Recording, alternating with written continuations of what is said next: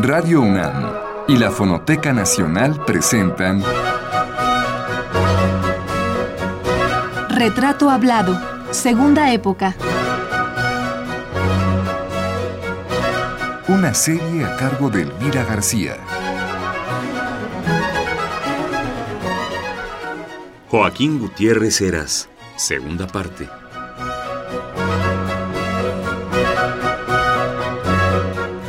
La semana pasada comenzamos a hacer el boceto del compositor Joaquín Gutiérrez Heras. Dijimos que nació en Tehuacán, Puebla, casi por accidente, pero que en realidad se crió en Cuicatlán, Oaxaca, de donde era originaria su madre, doña Eugenia Heras González, quien a su vez se había casado con don Joaquín Gutiérrez Velázquez, un español originario de Salas Villazón, en la provincia de Oviedo, en Asturias. A Cuicatlán pertenecen los primeros recuerdos de la infancia de Joaquín Gutiérrez Heras, quien queda huérfano de padre a la temprana edad de tres años. El tío paterno, don Juan Gutiérrez, se hace cargo del niño, pero como no tenía tiempo para cuidar al sobrino, decide ponerlo al cuidado de una familia española que vivía en la ciudad de Oaxaca. Se trataba de los Fernández, quienes se trasladaron a la Ciudad de México, llevando consigo al niño Joaquín. La familia Fernández tuvo que volver a Oaxaca y ya no pudo hacerse cargo del pequeño. El tío lo entrega a un amigo, al gerente del hotel Isabel en la Ciudad de México. En ese hotel que se localizaba en las calles precisamente de Isabel la Católica, Joaquín Gutiérrez Heras conoce a una pareja de alemanes. Estos viajaban continuamente a México y tiempo después deciden quedarse a vivir en el país, tomando a su cargo el cuidado y la instrucción de Joaquín. Es así como el pequeño Gutiérrez Heras ingresa primero al Colegio Williams y después al alemán Alejandro von Humboldt, en donde permanece hasta que culmina la preparatoria. Gutiérrez Heras continuó viviendo en la casa internado que tenía un profesor alemán que se llamó Rudolf Brechtel. Ahí vivió prácticamente durante el tiempo que realizó sus estudios de arquitectura en la Academia de San Carlos, estudios que no concluyó, porque a la par que llevaba esa carrera, tomaba clases de música de manera autodidacta y con algunos maestros, como Francisco Reina, con quien estudia violonchelo. Fue por la música que Joaquín no concluyó la carrera de arquitectura, pues descubrió que su auténtica vocación era la composición.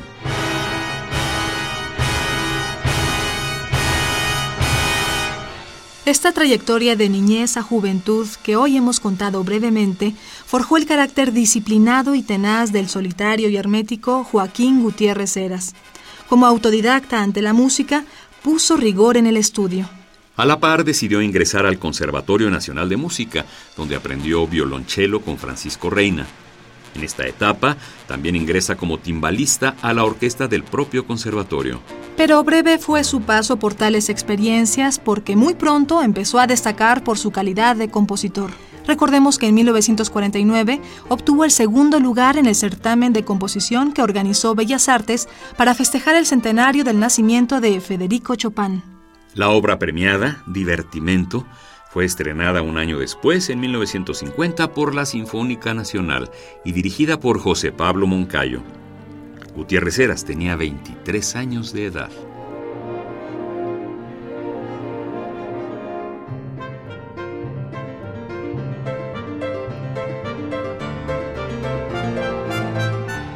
Usted llega a la música, digamos, tardíamente, entre comillas, porque sí, sí, sí, no, generalmente sí, los- la música se... sí. Mire, en el, en el internado este tenían discos, que eran todavía discos 78, y pues yo ahí eh, descubrí este, a Beethoven y a Mozart, ya, aunque claro, Tchaikovsky, y pues me interesó tanto que comencé a comprar libros y, a- y tenían un piano también, donde yo también estudié un poco.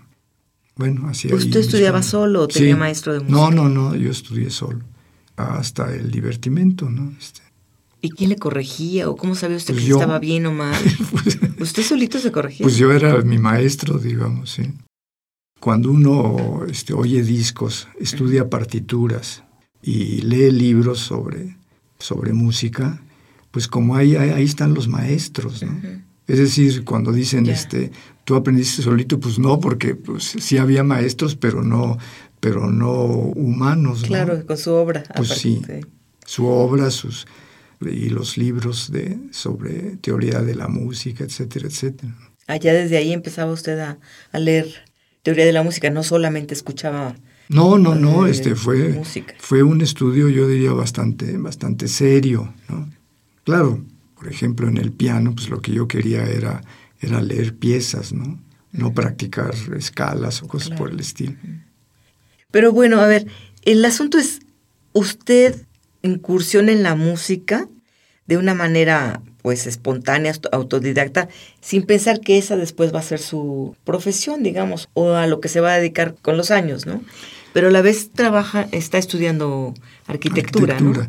Sí, bueno, mire, cuando yo descubrí la gran música, pues yo sentí que, que realmente tenía que estar ahí en eso. Quién sabe cómo, pero, pero dije, pues este es, este es lo, que, lo que yo quiero hacer.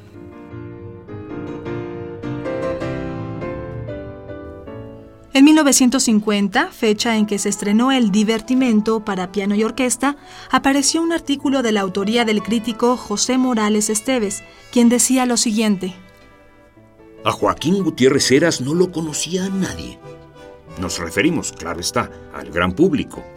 Su posición hasta el momento de ejecutarse su divertimento para piano y orquesta había sido, a pesar del premio Chopin, la de un discreto estudiante de arquitectura que cursa el quinto año de esa carrera y que al mismo tiempo se dedica al estudio de la música. El novel compositor se había acercado a esta otra fase de sus actividades por un costado en el que ordinariamente no reparan los auditorios, timbalero pero no satisfecho con ese solo aspecto, se iniciaba en el violonchelo. Aquí cabe recordar que un músico francés tan serio como Jean Moret, a quien hemos visto en México dirigir excelentemente varias óperas, empezó su carrera como ejecutante de timbal.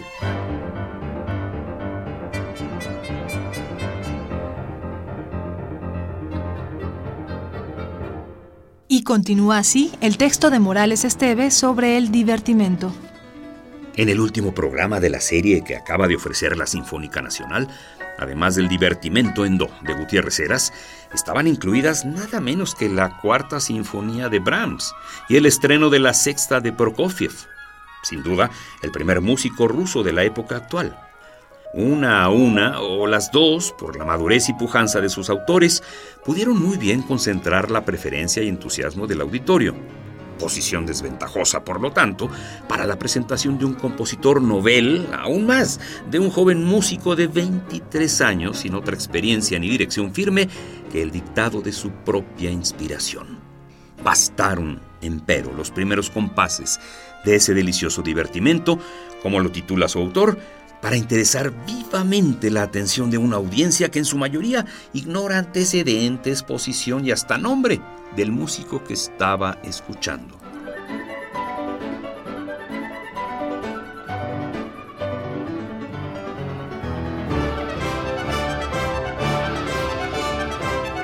Y concluye el crítico. Momentos después, Gutiérrez Heras tenía a su favor la opinión y la simpatía de toda la sala y al finalizar la obra, en la que figuró como solista Salvador Ochoa, con su siempre magnífico sentido del ritmo, hacía prorrumpir en una cerrada y unánime ovación, la más cálida y sincera de la noche, a todo el público que así festejaba la aparición de un nuevo valor en el campo sinfónico del país.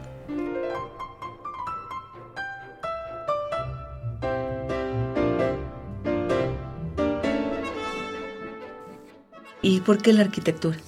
Ah, bueno, es que en la escuela este, no era yo malo para las matemáticas y dibujaba bien. Entonces unos amigos de mi tío este, pues le dijeron, lo mejor será que, que estudie arquitectura. ¿no? Digo, y, bueno, a, mí la arquitectura sí me, sí me gustó. ¿Le ha servido hasta hoy la arquitectura para alguna parte de su vida? No, ¿no? Aparte de que mis eh, condiscípulos este, me invitan a sus cenas. Y les entiende muy bien. Este, no, no, no me ha servido para gran cosa. Para el orden o para alguna cosa de pensamiento matemático ordenado, quizás. ¿no? hay, gente, hay mucha gente que piensa que hay una relación, pero si hay una relación debe ser bastante pues misteriosa, diría yo. Bueno, entonces cambia usted la arquitectura por la música. ¿Se puede decir así? Sí, sí. ¿Le pesa? ¿Le duele? ¿Su tío qué dice? Bueno, cuando me dieron la beca para París, pues era por la música y, pues mi tío encantado de que, que, ya no estuviera yo este, sacándole dinero a él. Y cuando regresé de París, pues ya, este, ya tuve que valerme por mí mismo. Entonces sí, tuve varias chambas. Y, ¿Qué edad tenía cuando regresó de París? Bueno, serían como 24 años, algo así. No fue muy larga mi estancia. Ahí, allá estuvo usted con Olivier Messiaen. En el conservatorio, sí, este, tomé el curso de Olivier Messiaen, este, el composición lo daba Jean Rivier. Y bueno, pues estuve en varios, en varias clases como oyente, porque también sucedió de que cuando yo llegué, las inscripciones al conservatorio ya habían pasado. Yo llegué con, llegué con los demás becados, becarios, y las inscripciones al conservatorio eran antes que las demás escuelas. Entonces, pues tuve que asistir de, oyente. Pero eso no importa a la hora no, de la hora. No, no, no, no, realmente no. ¿Y qué tal fue? ¿Cuánto tiempo estuvo usted allá en, París? Un año. Un año, bueno, es un tiempo. Y allá hizo amigos, conoció, bueno, desde luego a Messiaen y a otros compositores, ¿no? Pues sí, pero no, no hubo amistades así duraderas realmente. ¿Quería regresar usted a México? En un momento este, pensé, pero luego también como, como mi mamá está en México y, no percibía prácticamente nada, este, sí decidí regresar. ¿no? Para acompañar a su mamá, para... Bueno, por lo menos para... Cuidarla y mantenerla. Para mantenerla.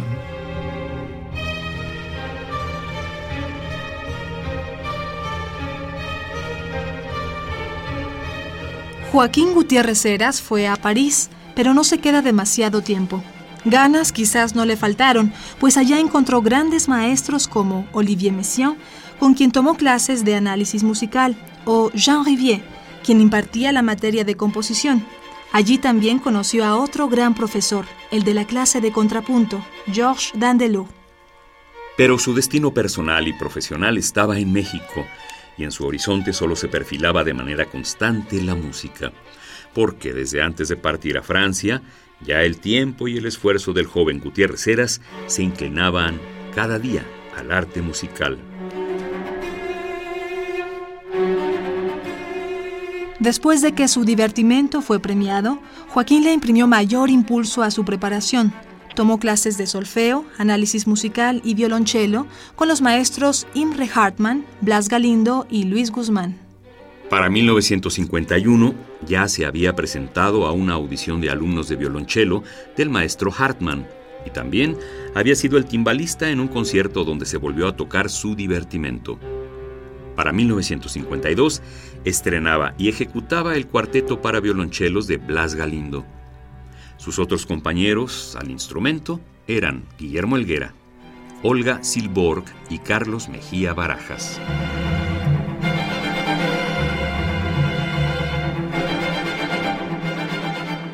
En México se encontró con una realidad ineludible. Su tío ya no continuaría haciéndose cargo de su manutención, y el joven Joaquín tenía que buscar trabajo para sostenerse a sí mismo y a su madre, a quien vuelve a ver después de más de década y media de silencio y ausencia. ¿Se reencontró con su mamá? Sí. ¿A qué edad, maestro? Yo la volví a ver a los 19 años. ¿Y qué tal fue ese encuentro? Bueno, imagínese una gente que no ve a su mamá desde los 6 años y se la vuelve a ver a los 19, pues no creo que haya mucha relación Sí, difícil. Es una relación que hay que conquistar más bien, pues de, los dos lados. Sí, yo diría. Unos y otros casi conocerse. Bueno, maestro, y entonces usted se inscribe al Conservatorio Nacional de Música en México, ¿no? Sí, eso fue después de que la Orquesta Sinfónica Nacional tocó el divertimento. Entonces dije, bueno, pues, pues ahora voy a hacerlo en serio y entonces me inscribí en el, en el conservatorio. Pero eso fue bastante breve porque ya vino la beca del IFAL y entonces ya me fui a París. Y regresa y no se integra nuevamente al conservatorio. No, no. ¿Ya no sintió que le hiciera falta o qué? Bueno, por un lado tenía yo ya que conseguir este, chambas y por otro lado, pues mire, si ya está uno de, de autodidacta, pues en cierto momento sigue uno de, autodidacta. Me imagino que debe ser difícil, de pronto ya con esta experiencia que usted tenía, como bien ha dicho, con los mejores maestros que eran los propios grandes compositores, debe ser muy difícil de pronto estar en una escuela, seguir un método y tener maestros de carne y hueso. Bueno, mire, había maestros que no eran malos, este, tomé algunas clases con Halfter, digo, poquitas, estaba Blas Galindo, etcétera, pero no, digo, como que no decidí no, no meterme al conservatorio. ¿Siguió usted eh, componiendo por su cuenta, aprendiendo? Bueno, tuve que, tuve que más bien conseguir este trabajo. trabajo, ¿no? Estuve en el Fondo de Cultura Económica. ¿Como traductor? Como, como corrector y traductor. Traduje algunos libros para el fondo, pero eso es fuera de, de mi trabajo, digamos. De corrector. Corrector ordinario, sí. tradujo del, del, francés al español y del inglés al del, español. Del, del, alemán. Del alemán al español. Sí. Y esa, ese trabajo más luego estuvo usted en la Casa del Lago, tengo entendido. Pero antes hizo... bueno, eso, eso fue ya, ya años después, porque luego en los en 60, 61, este, me dieron otra beca para, para la escuela Juilliard de Nueva York. Y ahí estuve año y medio. Y cuando regresé, pues sí, este, estuve, bueno, como siempre que uno busca trabajo, ¿no? Y uno de esos fue, fue dar, pues, estos cursillos de la Casa del Lago. ¿De qué daba curso? Bueno, de música, de introducción a la, introducción a la música, sí.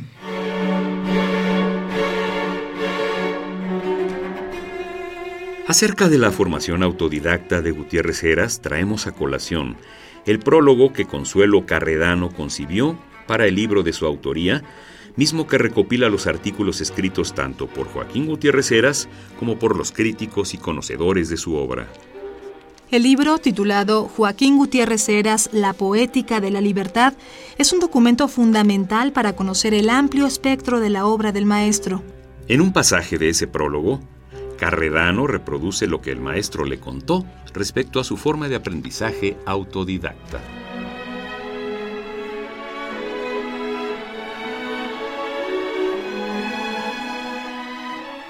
Alrededor de los 14 años, guiado por una especie de curiosidad intelectual a la que mucho contribuyó, a decir de él, la película Fantasía de Walt Disney, se dio a la tarea de indagar cómo se escribía la música. Con la ayuda de algunos libros de texto anotaba melodías sencillas, fragmentos de obras que recordaba y que después él mismo rectificaba en el piano. Más adelante comenzó a rondarle la idea de componer una obra. Compró dos de sus partituras favoritas, la Sexta Sinfonía de Beethoven y la Cuarta de Brahms, y con ellas inició, ahora sí con mayor rigor, su formación autodidacta.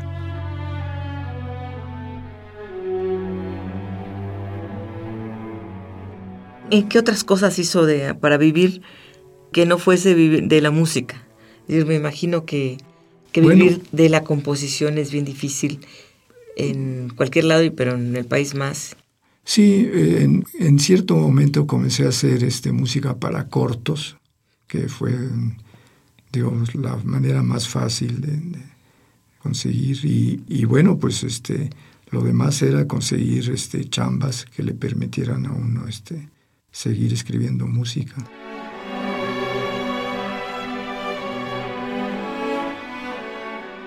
Como hemos dicho aquí, el carácter reservado del maestro Gutiérrez Heras le ha ayudado a preservar ese su mundo de orden y disciplina, donde el silencio es fundamental para su trabajo creativo.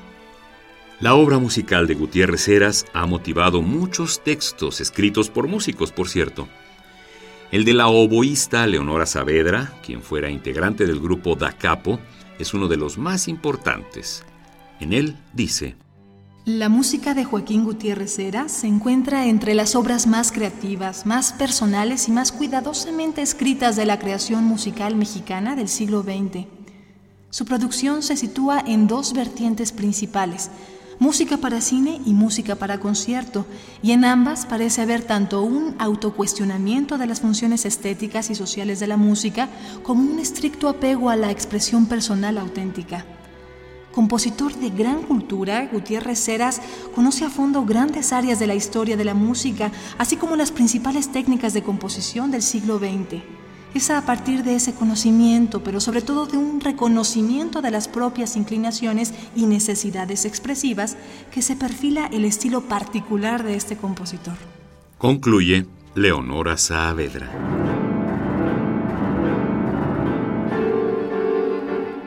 Usted es cinéfilo desde niño, según tengo entendido. Iba, Sí, sí. iba mucho al cine ahí por Miscuac o algo así. Allá por, por Revolución Creo que había un cine ¿no? que se llamaba Reforma, ya no me acuerdo, pero no, este, bueno, iba a varios, ¿no? Este, al, al Balmori también, que era un cine. Y precisamente ahí fue, este, en el cine donde, pues, vi la película Fantasía de Walt Disney. de Walt Disney que me, bueno, me fascinó y pues me abrió realmente el- un poco las puertas de la gran música también. ¿no? Eso fue en 41, por ahí. 41, usted Por tenía ahí. como 15 años. Por ahí, sí. Pero tú- usted ya estaba de todos modos en la composición en cuando tenía 15 años, en 41, ¿no? Bueno, realmente yo diría que apenas no estaba en la composición, sino en el estudio de la música. A partir de Fantasía, de ver Fantasía, Sí, pues Se ahí, anima ahí, a- descubrí la gran música, por decirlo así. ¿no? se anima usted a escribir, a componer, mejor Sí, dicho. bueno, a comenzar a hacer comenzar, mis pininos. Y luego, ¿cómo entra? Porque una cosa es que le guste a usted el cine y que componga usted música y otra, llegar a hacer música para cortos. ¿Quién lo relaciona con los cineastas o documentalistas? Cuando la segunda vez que estuve en París, que fue en 57 por ahí, conocí al director de cine Manuel Michel Mm, y cuando yo regresé, bueno, cuando yo regresé y luego regresó él también, él estaba trabajando con los Barbachano. Y para un corto que se llamó Diez manos sobre el acero, los convenció de que me pidieran música, música original, porque, en aqu- bueno, todavía se hace eso, ¿no? De que usaban música ya grabada, de porque, porque esa no tenían que pagar derechos, ¿no? Pero él los convenció de que por qué no este, usaban música original y, y bueno, hice una música para tres ejecutantes y luego hice una otra música para, para una película, un documental que se llamó El Ron de Salomón Leiter y luego cuando Carlos Velo hizo Pedro Páramo, él pidió que yo fuera el músico y, y lograron que yo entrara en la, en la sección de compositores del STPC, porque era muy difícil entrar. Para hacer largometraje, Para hacer hacer, música de largometraje, sí. largometraje, sí. Pero ellos lo lograron, lograron que yo entrara y entonces fue mi primer largometraje. Y de ahí pues ya Se siguió de me frente. me llamaron para otras películas. ¿no? Claro. Y esta, la, la primera música, la primera obra que hace usted para este documental, si la revisara hoy, ¿le gustaría? ¿Ha vuelto a ver ese documental? Eh, no, me, me hubiera gustado tener una copia, porque como na- nada más tenía tres ejecutantes, un piano, un, un oboe y creo que algunas percusión, o ya no me acuerdo qué, pues hice algunas, algunas cosas que hoy se llamarían música concreta. Es decir, poniendo cintas este, de atrás para adelante, metiendo un micrófono en las cuerdas del piano para ciertas escenas de, de porque trataba sobre la fundición del acero, ¿no? Y hice pues, pues varios experimentitos ahí y por eso sí me gustaría volver a volver a ¿Cómo se llamó ver. este corto? diez manos sobre el acero. Diez manos. ¿Y por qué diez manos? Que eran toda la gente. las Ya, manos. ya no me acuerdo por qué, pero sí se llamaba diez manos sobre el acero. Pues sí, y usted no conserva ninguna No, copia de pues eso. no. Ujú. no. Bueno, entonces después viene esta parte pues más importante para usted dentro de lo que es la música para cine, que es pues musicalizar la obra de Pedro Páramo, ¿no? Sí. Entonces, ¿qué tal? ¿Cómo se sintió siento que su carácter va un poco con el carácter de la historia, de la historia de Juan Rulfo, quizás, ¿no? Está un poco silencioso, misterioso. Eh, mire, este, en cierto modo, a veces es, fascinante a veces trabajar en, el cine. Y, bueno, la de la película de Pedro tenía bastante, bueno, ambiente, ¿no? misterioso, etcétera eh, lo malo es que tenía mucho diálogo, entonces prácticamente no se oye la música.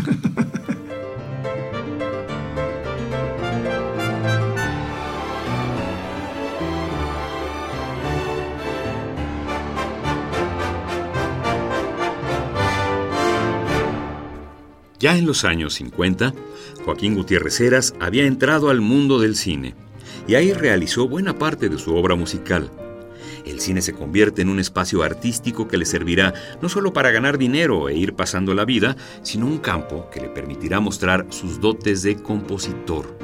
Este será un laboratorio del cual surgirán después otras obras para música de concierto. De todo esto y más hablaremos la próxima semana.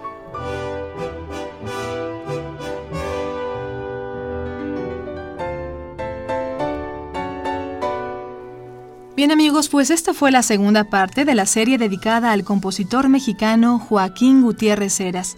Le invitamos a escuchar la tercera, el próximo lunes, en punto de las 6 de la tarde. Hasta entonces.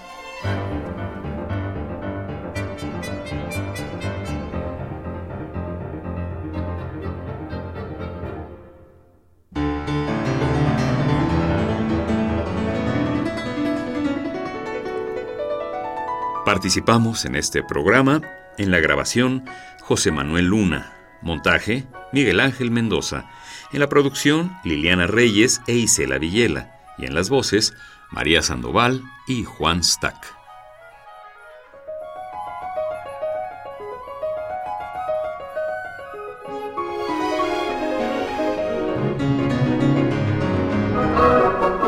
Radio UNAM y la Fonoteca Nacional presentaron